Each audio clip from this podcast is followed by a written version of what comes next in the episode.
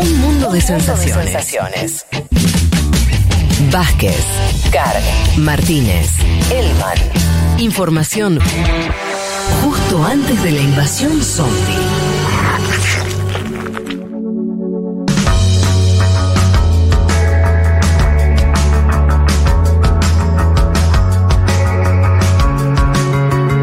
Estamos en comunicación, es así, eh, con Diego González, le decíamos, periodista y sociólogo argentino, pero que está viajando por Chile y con el que queremos conversar sobre em, cómo están los movimientos, eh, me refiero a los movimientos de, la sociedad, que está pensando los chilenos de cara eh, un poco al inicio del gobierno de Boric y a, a ese texto con- constitucional que decíamos al inicio que van a tener que refrendar dentro de poco los chilenos. Diego, ¿cómo estás? Te saluda Federico Vázquez de Buenos Aires.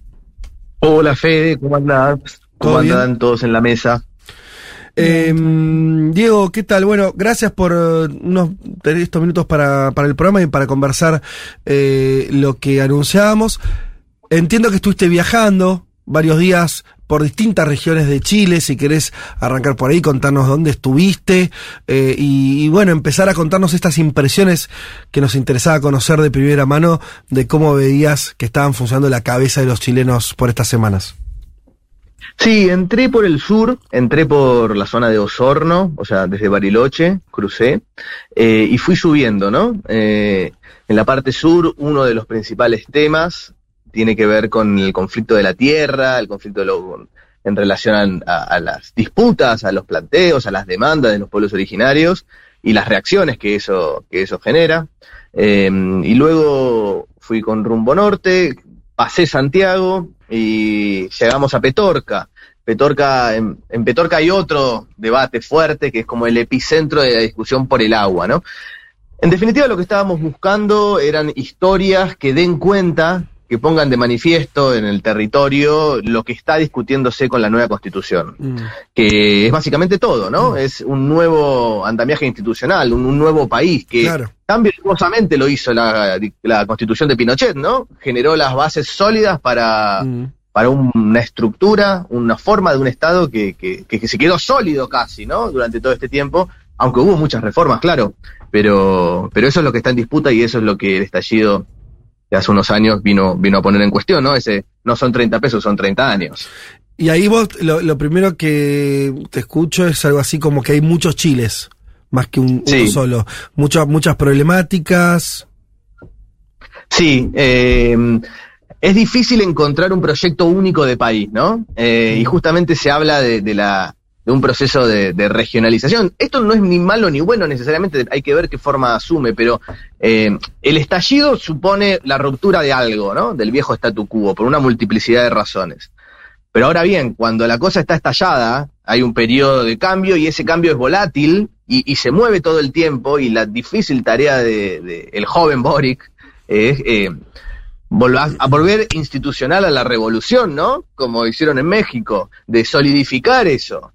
Y hacia adentro de, su frente también tiene el debate sectores más conservadores que quieren justamente que ya está, ya se acabó con el juguete, eh, vayamos para adelante, ar- armemos un nuevo orden y sigamos. Sectores opositores que dirían no cambiemos nada, eh, y otros que quieren cambiar permanentemente. Y Boric está en el medio de todo eso. Y al mismo tiempo tienes un frente nuevo y con producto de su- la novedad también es la escasez de su territorio. Tiene un montón de demandas muy diversas, insatisfechas, que muchas de ellas no se vinculan entre sí. Y es como una disputa de sectores, ¿no? Eh, y justamente su gran labor, y la más difícil me parece, que es que exista una organización, un partido que entre la política, ¿no? A unir todo eso y construir un, un Estado-nación. Y en esa está. Y, en esa está. Y los Mm. tiempos, el otro día hablaba con un, Sí. un analista que decía, la política es el arte de hacer esperar a los otros, de convencerlos Mm. de que este no es su momento, pero su momento ya llegará. Que si, si bien están esperando ahora, esa espera no los lleve a, a- a romper, que sigan adentro, pero porque después será su turno. Bueno, eh, Diego, cuando- ante tantas cuando- eso es medio difícil. Cuando hablas de lo de, de que entiendan algunos que tienen que esperar y, y demás y toda la cuestión de la política, ¿vos lo estás pensando o lo que estuviste viendo tiene que ver con los propios actores políticos o, pues es algo que hablábamos en la mesa unos minutos atrás, o lo que todavía no está armado es nuevos vasos comunicantes entre la sociedad por abajo y la política. ¿Se entiende? Digo, es eso lo que todavía falta eh, y, y- y te vuelvo sobre la pregunta inicial. ¿Y cómo ves a la gente con la que pudiste hablar de distintas regiones vinculada con el, el proyecto de la Constitución, con el propio gobierno? ¿Ves que ahí se sienten representados en algo de lo que está pasando o viste mucha distancia? Eh, el referéndum es un problema, ¿no? Porque ¿qué es lo que la gente vota en un referéndum? ¿No? ¿Qué es lo que la gente votó eh, en el referéndum por la paz en Colombia? ¿Qué se votó ahí? ¿A favor o en contra de qué? ¿De la paz o, de qué? El Brexit, ¿no? Es otro gran ejemplo. ¿A favor o, o qué? La gente vota si está a favor o en contra de lo que está ahí. Yo no sé cuánta gente va a votar con conciencia, una Mm. lectura profunda, analítica del texto final de la Constitución, que todavía no existe, por cierto. Eh, entonces, eh, eh, ahí hay un, un- un tema, porque por un lado me decían, vos podés ir a ese referéndum para votar eh, por el texto constitucional, es una opción que todavía no existe. No, se- no se terminó de terminar, ¿no? Sí, Eh, también podés votar por lo que fue el proceso constituyente claro. que, cierta- que ciertamente eh, noté cierto poca legitimidad, ¿no? Como una de- decreciente legitimidad de lo que Ajá. fue el- la Asamblea Constituyente. Sí. Y otra opción es votar por Boric. Es decir, me gusta el presidente, Sí, no me sí, gusta aprobar el o no aprobar el gobierno, sí. Diego, Claro. Sí, y ahí está el debate. ¿Qué, va a ir a la gente a votar? Bueno, eso está en disputa, ¿no? Eso está en debate, todavía no está cerrado, todavía literalmente no empezó la campaña. Pero bueno, eh, ahí están, están en esa tensión. Diego, te saluda Juan Manuel Carga. Aprovecho este, este comentario que hiciste sobre Colombia, que muchos analistas caracterizan que aquella votación entre el sí y el no tuvo mucho que ver con un plebiscito sobre el gobierno, en ese caso de Juan Manuel Santos, y sobre el acercamiento con eh, la FARC y todo el temor que eso generó en una parte de la población, sobre todo la elite concentrada eh, colombiana, obviamente asusada por medios de comunicación, etcétera. Eh, ¿Pensás que esto puede ser un plebiscito corto de entrada del gobierno de Boric? Y en ese caso, ¿cómo se vincula también con los problemas económicos que tiene no solo Chile, sino toda América Latina? Porque en general estamos viendo en muchos países de América Latina un voto contestatario al gobierno en buena parte de las elecciones que tiene que ver en buena parte con una insatisfacción económica creciente de las clases medias, de las clases medias bajas, que básicamente no llegan a fin de mes. ¿Hay también ese problema económico en el Chile actual? Sí, eh, el, mundo está en un, en un quilombo eco- macroeconómico, ¿no? Eh, es algo nuevo que está sucediendo a partir de la guerra y la salida de la pandemia. Está sucediendo eso. Y Chile está en el mundo. Eh, y a eso se suma la inestabilidad política. Así que ese enfrente está delicado y existe y es, si se quiere, una novedad, porque eh, la macroeconomía en Chile viene armónica. eh, desde, desde la transición democrática, si se quiere agarrar un periodo muy largo, ¿no? Si uno ve los números macro, la cosa venía bien, más comparado desde Argentina. Ahora, eh, bueno, están sucediendo cimbronazos y uno puede no atribuírselos a una mala gestión de Boric, puede explicarlo por razones internacionales, pero ya sabemos que eso es, es difícil de entender, ¿no? Si me va mal, me va mal y es tu culpa.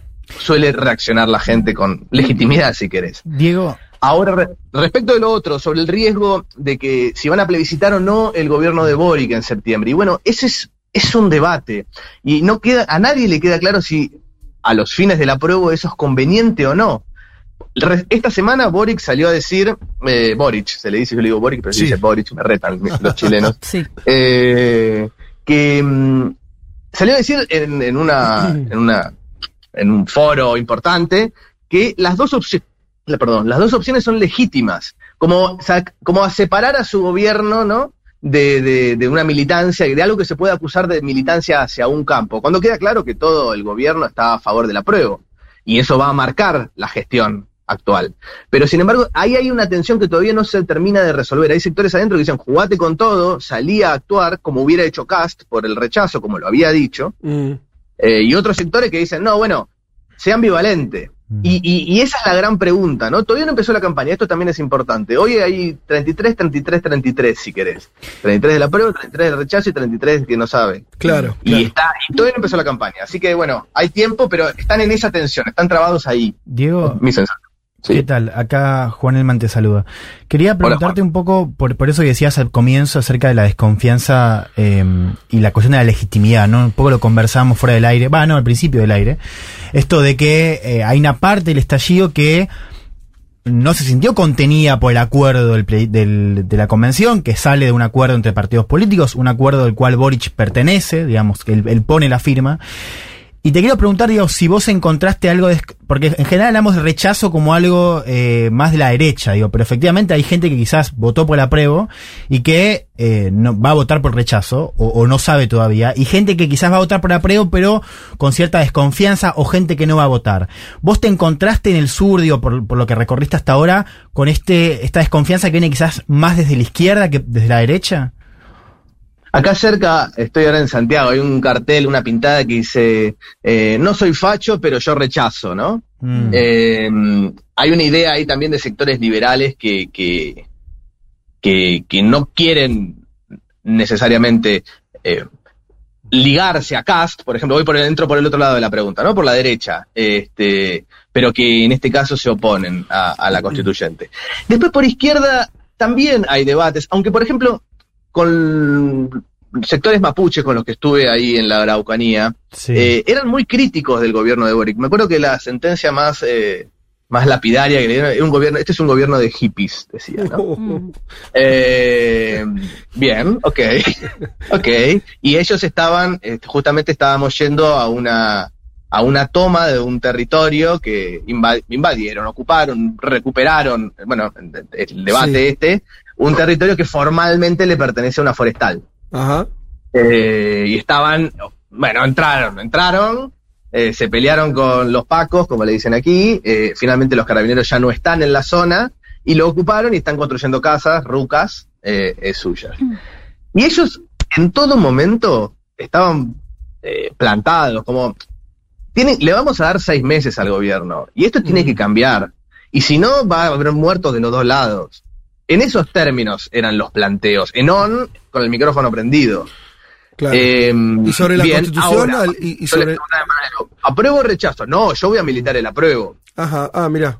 Claro. Ah, o sea, claro, desconfianza sobre el gobierno de. Boric, pero el, el texto constitucional lo sentían propio. O querían que se apruebe. Exactamente. Ok. Diego, Exactamente. Leticia, Pero todo el tiempo marcando un otro, ¿no? O sea, diciendo, es un avance, pero nosotros desconfiamos de todos todo el tiempo. claro. No es que vamos a ponernos la remera de esto. O sea, esto es un avance táctico, pero el Estado chileno, bla, bla, bla, bla. Mm. Eh, entonces ahí hay siempre una, una línea muy roja, como, bueno, que lo cual me lleva a pensar que la gobernabilidad posterior, incluso en un escenario de apruebo, bueno, va a seguir siendo una construcción Total. delicada, ¿no? Diego, Leticia Martínez te saluda, ¿cómo estás?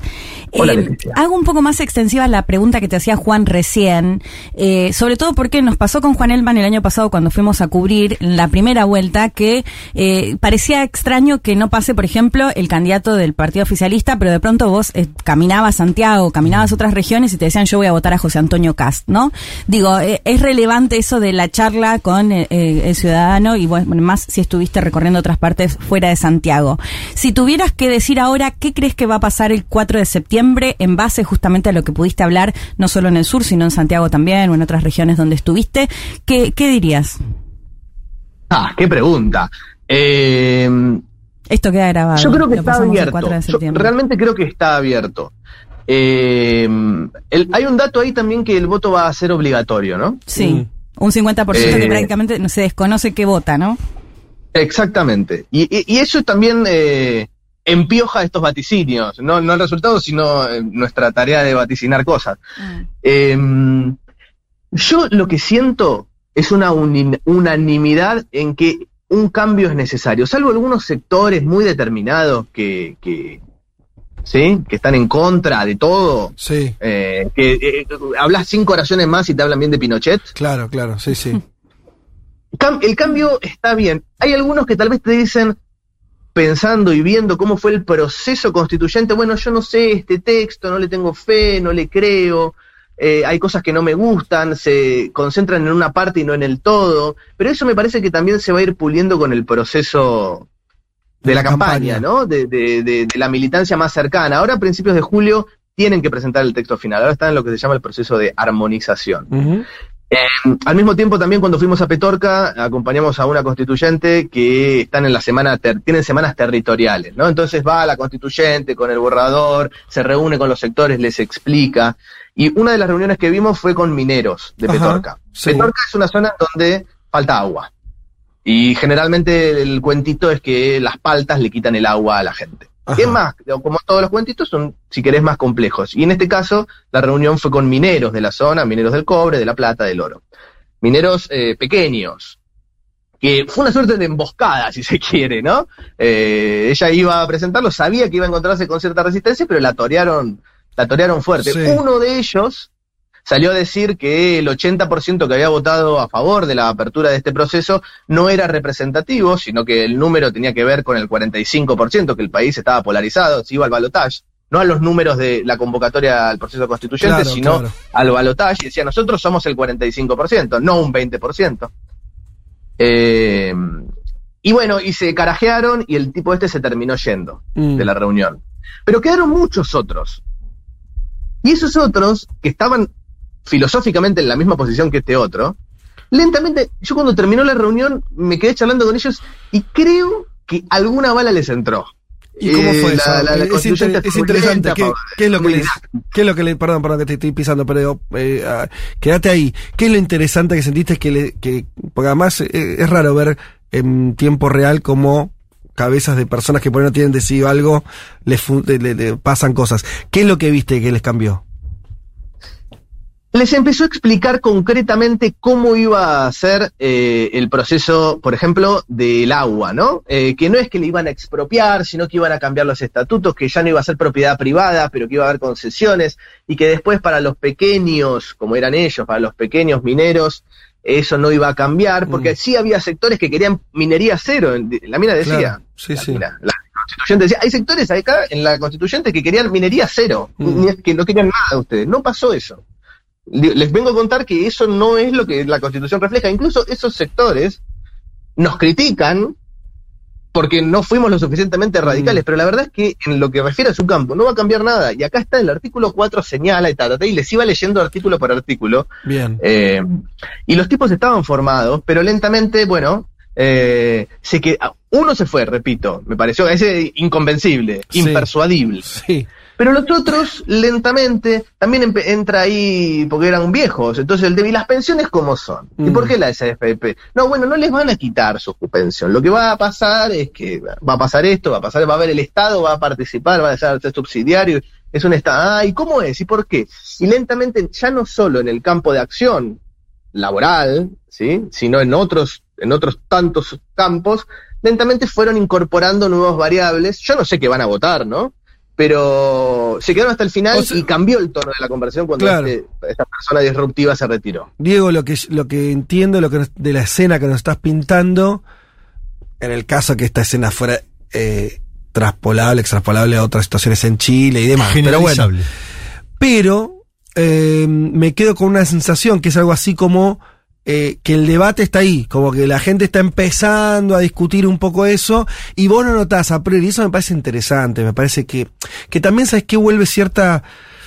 eh, lo vuelve, me parece que tiene sentido con lo que fue pasando electoralmente en Chile en los últimos tiempos. Vos no decís que no está la masa eh, social que quiere un cambio. Como que eso está, pero lo que hay son preguntas bastante serias sobre si la constitución refleja o no bien ese cambio, esa- esas expectativas de cambio, la vinculación con, con, con cómo miran al gobierno, la letra chica, que en una constitución no hay letra chica, digo, son todas letras importantes, pero eh, de hecho a veces costaba seguir, por lo menos en Argentina, eh, efectivamente para dónde iba la constitución, ¿no? Como, che, ¿qué van a hacer con las AFP? ¿Siguen, no siguen? No, no siguen, pero, y esos peros son complejos de entender, ¿no? Pareciera que están como recién entrando en ese, en ese territorio, pero no como si no estuviera para nada saldado. eh, Y es muy abstracto discutir una constitución. Claro, claro. Es muy, es muy abstracto, es algo como muy lejano, no sé, hay, me- hay, hay una de las cosas que se habla mucho, por ejemplo, es de la inseguridad, como que hay una sensación de creciente inseguridad. Digo sensación porque es lo que estamos hablando, no, Sí. no, no estoy de, de- eh, descalificando a, no estoy diciendo que objetivamente no hay más violencia, estoy diciendo que ahí se- sí veo una sensación de inseguridad. Claro, claro. Sí, sí. eh, como una de las principales demandas. Y entonces también puede llegar a parecer que ante una inflación creciente, incertidumbre económica, eh, sensación de inseguridad, hablar de cosas tan abstractas y lejanas como una constitución, bueno, eh, eh, al quehacer cotidiano, cuando hay que ir a votar, bueno, voto a favor o en contra. Eh, y no estoy, eno- estoy enojado, hoy estoy enojado. Entonces, bueno, por eso decía al principio también, ¿no? ¿Qué se, cuando la gente vota en un referéndum de este tipo, ¿qué vota? ¿Qué, qué, qué, qué, qué- ¿Cuál es Diego, el pensamiento que prima? cubriste vos eh, varios países, entre ellos eh, Bolivia y Venezuela, que tuvieron cambios constitucionales. Eh. ¿Qué notas, digamos, similitudes, diferencias? Me parece que es interesante también ver el acervo cultural latinoamericano, político de las últimas décadas. ¿Qué hay en común en eso, en la discusión chilena hoy? ¿Hay algo en común o no? Son cosas totalmente distintas. Empiezo por el otro lado, ¿qué hay de diferente? Eh, en Ecuador, en Bolivia, en Venezuela había un tipo de liderazgo carismático, Sí. ¿no? Eh, deliberado, eh, trabajado, eh, militado. Había, un gobierno que eh, llevaba adelante los cambios encarnado en la figura del presidente. En Bolivia me acuerdo los debates sobre el levismo, ¿no? Desde el proceso de cambio, bueno, contra el levismo, que el levismo no se lleve puesto al proceso de cambio, el proceso de cambio era más grande que y en Venezuela lo mismo, somos chavistas o revolucionarios. Bueno, ¿cuál, ¿cuál de las dos? Bueno, lo cierto es que había un liderazgo muy puntual que encarnaba ese cambio. Chávez jura sobre la moribunda constitución, Claro. ¿no? Eh, acá, acá tenemos a un Boric, Boric, que las- esta semana dijo que las dos opciones son legítimas y que resguarda sus posiciones Mm. eh, y dice, bueno, yo respeto todo y que no se pone en juego. Y bueno, pero Sí. es que sabe que si no lo aprueban le caen a él con el gobierno. Y bueno, pero, ¿y Y si pero esa gana? lectura, Leti, para mí es, es No, de se- lo más que- estúpida que, sí, puede sí, haber. me Mirá parece que se está atajando. Es estúpida esa lectura de parte de Se está Boric. atajando. Claro, pero ¿sabes lo que se está atajando? ¿Vos te imaginás lo que le va a hacer el gobierno? O sea, el margen de maniobra Se lo comen crudo, si de un presidente Sí. que no Sí, se se lo la van a comer igual, A lo que voy, claro, digo, Sí. tus mejores chances son de que se apruebe Sí, eso. sí, sí, sí. Pero bueno, Bueno, pero en ya la, cuenta, en la cuenta pública ahora está directamente apoyando la prueba. Boric, No, no, está bien, pero es verdad que está- eh, lo digo, está bueno lo, lo que Sí, está diciendo. sí. Una cosa eran cuando vos tenías liderazgos fuertes que además presio- hacían suyo ¿no? La- la- los proyectos de reforma constitucional y otra cosa es decir, bueno, las dos opciones son legítimas, por más que, lo apo- que todos sepan que Boris sí. quisiera que se apruebe, Abrís el paraguas mucho antes de. es bastante tiempo. distinta la intensidad. Perdón. Ahora, Diego, Lo cual, alguna, Sí. alguna última oración, lo cual, si querés pensarlo del otro lado, intentando darle la razón, decís, bueno, así también, si eso prende, capturás para el voto no solamente a los sectores tuyos, sino que te, tenés Sí. la posibilidad de expandirte, haces la cuenta y decís, bueno, los míos ya me van a votar. Sí. Con esto acerco a otros sectores, puedes hacer esa cuenta también. Diego, a propósito de esto, eh, ¿te encontraste con algún tipo de discusión, de comentario, de idea acerca de qué puede pasar si el rechazo se impone? Es decir, ¿qué pasa en Chile si gana esa opción? Eh, quilombo. Eh, no, lo que, como decía, me da la sensación de que están de acuerdo, diría que hay sí un 80% en qué cambios tiene que haber. ¿No? Eh, ahora bien, luego avanzamos un paso más, un casillero más, y decimos, bueno, estos son los cambios que tiene que haber, eso es ya más difícil. Decir, yo no estoy de acuerdo con esto es una cosa, yo quiero que suceda esto, esto es más delicado, es más finito. Eh, I- Igual objetivamente digo, si, si no aprueban la constitución, va a seguir rigiendo la, la constitución de No, claro, Pinochet yo y chau. por eso, porque no es que haber otros cambios. Hay algunos que, te- que, que están planteando esto de, bueno, eh, si se arma otra convención, si hay una nueva elección, si queda la vigente, porque digo, hoy está ausente, o, o al principio estaba ausente esa idea. Hoy me parece que podría aparecer un poco más. Sí, sí, empieza a aparecer. Lo que lo- lo- respecto del gobierno, eh, a toda la gente con la que hablé, incluso a favor y en contra, eh, en la calle, eh, dice, bueno, el gobierno sigue. Na- nadie pone en jaque eso, ¿no? El gobierno Sí. sigue. El gobierno sigue. Y bueno, la tendrá más difícil, se, a- se avecina la posibilidad de un nuevo estallido, se van a tensionar la, se va a tensionar la cosa social crecientemente, porque no se va a saldar ninguna insatisfacción Claro, claro. eh, que justamente el proceso constituyente se abre producto de, de la política, del orden político, del statu quo político que entiende que había una insatisfacción. Bueno, ciertamente estaban quemando Santiago. Sí. Eh, entonces, la política vio eso y, y actuó en consecuencia, ¿no? Dio un paso atrás. Bueno, si ese paso atrás no logra ser canalizado, eh, bueno, va a haber muchísimas preguntas abiertas, porque entonces va a decir, bueno, las demandas siguen existiendo, la constituyente no las, pudo, no las pudo canalizar, va a tener que hacer el gobierno de Boric quien las canalice, pero entonces el gobierno de Boric se va a tener que radicalizar para canalizarlas, y en- pero, entonces, pero se acaba de perder, ¿cómo se va a radicalizar? Y si no se radicaliza, entonces va a ser un representante más del statu quo, se lo va a comer la, la investidura. Y ahí Sí, entras al- en ella. Y al mismo tiempo, sin cambio constitucional, la- las modificaciones que vos podés hacer también son más limitadas, justamente. Exactamente. No, podés igual, no es que no podés. Claro. Volviendo al plebiscito, bueno. volviendo al plebiscito de Colombia, Juan Manuel Santos después con una lapicera y Timoshenko firmaron el acuerdo de la paz finalmente igual. Sí, Eh, decir- exacto. le- medio que dijeron, bueno, las urnas dijeron otra cosa, pero nosotros vamos a firmarlo. Acá no tenés la posibilidad No, de instrumentar un cambio constitucional sin la salida. Ese es el problema. ¿Vos, Juan, querés hacer un punto más? Te vi. Ah, No, no, no. ah, ok, ok. Eh, no, era, era simplemente esto de, de, mm, de todavía creo que no termina de quedar claro esto de, eh, al margen de la cuestión del futuro del gobierno y el estallido, que creo que evidentemente las calles, bueno, ya están intensas, ya están caldeadas. Esto es la discusión más técnica, decir, bueno, ¿qué pasa ahora? O sea, ¿se queda vigente la del 80? Ah, pero eso está en discusión. sí, hay ¿por voces... ¿Qué? ¿Cómo? ¿Por qué? No ¿Qué entiendo cuál puede ser la discusión. No, ¿No, no, no digo- queda la, la- la actual? Si, No, o sea, hay voces que, te- que por eso le preguntaba a Diego qué qué- pasa allá.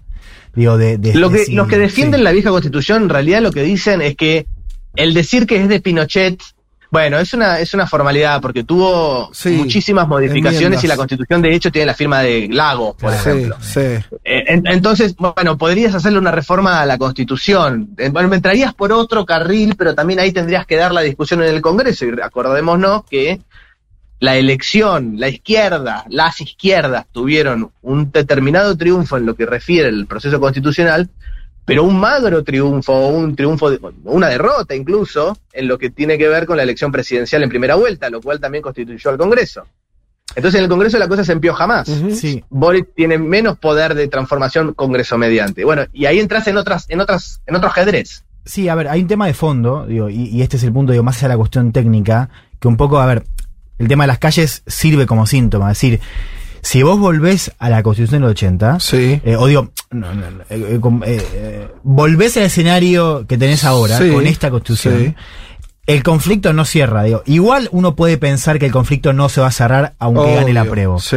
pero sería aún más difícil hacerlo. Entonces, hay voces eh, desde la derecha, quizás no en público, pero Ajá. sí aparecen voces quizás en el centro, quizás en la izquierda también, que dicen, bueno, algún tipo de concesión va a tener que haber. Mm. Porque con este escenario, bueno, ya lo vimos, te dicen. O sea, ya lo vimos porque con el estallido, digo, algo, algo, algo termina de, digo, algún tipo de canalización va a tener que tener. No puedes seguir como antes, por más de que hagan el rechazo.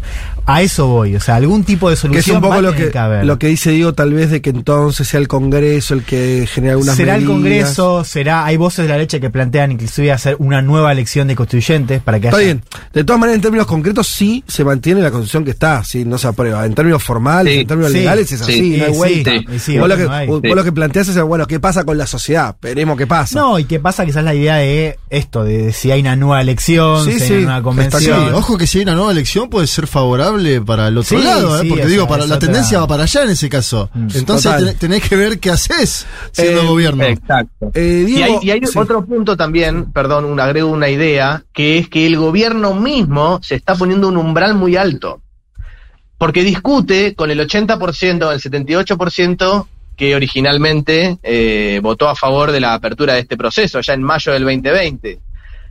Y es, no va a suceder que la constitución se apruebe por un 80%. Y entonces también ha- hay veces que uno escucha a sectores del oficialismo más entusiastas que dicen, bueno, hay que aprobar con muchísima contundencia. Sí. Bueno, Ah, yo Empecemos a esta por altura aprobar, digo, sí. fuerte al medio, Sí, hace sí. 1 a 0, jugando, jugando, jugando sucio, ganá y después seguimos charlando, ¿no? Che, una, algún apuntecito más. No sé, Leti, ¿vos tenés alguna preguntita más? No. Eh, em, algo sobre la opinión de, de gente así, de, de- del, este, el- normal de la calle, ciudadanos comunes, eh, como quieras ponerle, a esa entelequia sobre el gobierno de Boric. O sea, alguna cosita, están contentos por alguna medida, todavía es un gobierno que no, las sensaciones que no arrancó. ¿Qué dice la gente ahí con respecto a, la, a, a estos primeros meses de- del gobierno de Boric? Bueno, hay también una idea eh, de los famosos 100 días, ¿no? Y yo, eh, cada vez que uno ve un gobierno nuevo, yo no recuerdo ninguno que haya disfrutado los, las mieles de los 100 días. Para mí eso es un mito. Sí. Eh, no recuerdo, no recuerdo. Siempre cuando se habla de los 100 días, bueno, se- fue más corto esta vez. No recuerdo ningún presidente que haya disfrutado efectivamente de 100 días de paz y de armonía y de enamoramiento con el pueblo. Eh, Boris tampoco. Boris tampoco. Lo que sí, lo que me sorprende incluso, es que el punto que se destaca eh, en, la falla es la, la capacidad de articulación y, le- y de la visión de carácter territorial y nacional que pueda llegar a tener el gobierno, ¿no? Esa dificultad de entender cada uno de los conflictos, y, pero es una dificultad de la organización. Todos destacan a la figura presidencial, a, a- a él, a Gabriel, ¿no? Sí. Eh, a- que lo cual me parece un datazo, ¿no? Eh, me acuerdo de Evo Morales también cuando llegaba que no era claro que Evo Morales no era el emergente de aquel octubre negro indudable, no, No, era el líder que claramente había llevado adelante ese proceso, era uno que llegó, Sí. y pim pim pim llegó y después lentamente fue construyendo en torno suyo claramente una- un tipo de liderazgo carismático muy sólido, muy claro, muy notable. Bueno, veo en Boric eh, que todos los actores le reconocen a él eh, mucha destreza, ¿no? Eh, a él, a su figura, no hacia su gobierno. Eh, el otro día alguien me decía, bueno, que Boris se quejaba en off de, de que todos los problemas le llegaban a él directo, ¿no? Que no había filtros intermedios, que cualquier quilombo le llegaba Sí. a la presidencia, al presidente, no a la presidencia. Bueno, eh, que la construcción política chilena no tiene esas características, ¿no? Mm. Eh, es más institucional, si se quiere, más prolija, lo cual Sí. también explica cier- ciertos pasajes eh, de su gobierno, como este que digo de, en, en las declaraciones de esta semana, diciendo que las dos opciones son legítimas. Ciertos momentos institucionales y republicanos. Sí. Pero bueno, está esa tensión y yo veo eso, veo cierto reconocimiento hacia su figura. Nadie, nadie dice que es un imbécil, Claro. como a otros presidentes de América Latina que uno escucha, ¿no? Que hay gente que dice que es, este es un tarado que no sirve para nada. No sé a quién te referís igual, pero no, no, quiero meterme ahí. No te pensemos.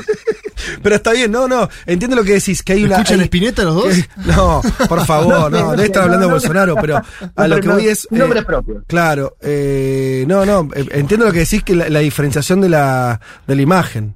eh, del- de- entre, la- entre el sí, presidente y el gobierno. Nos quedamos sin tiempo, Diego. Te agradecemos muchísimo la, la charla. Eh, ya estabas volviendo de Chile, ¿no? Entiendo. Estoy volviendo de Chile, sí. Bueno. Ya Estamos retornando. Espectacular. Eh, te mandamos un abrazo desde acá y este, nos estaremos viendo dentro de poquito.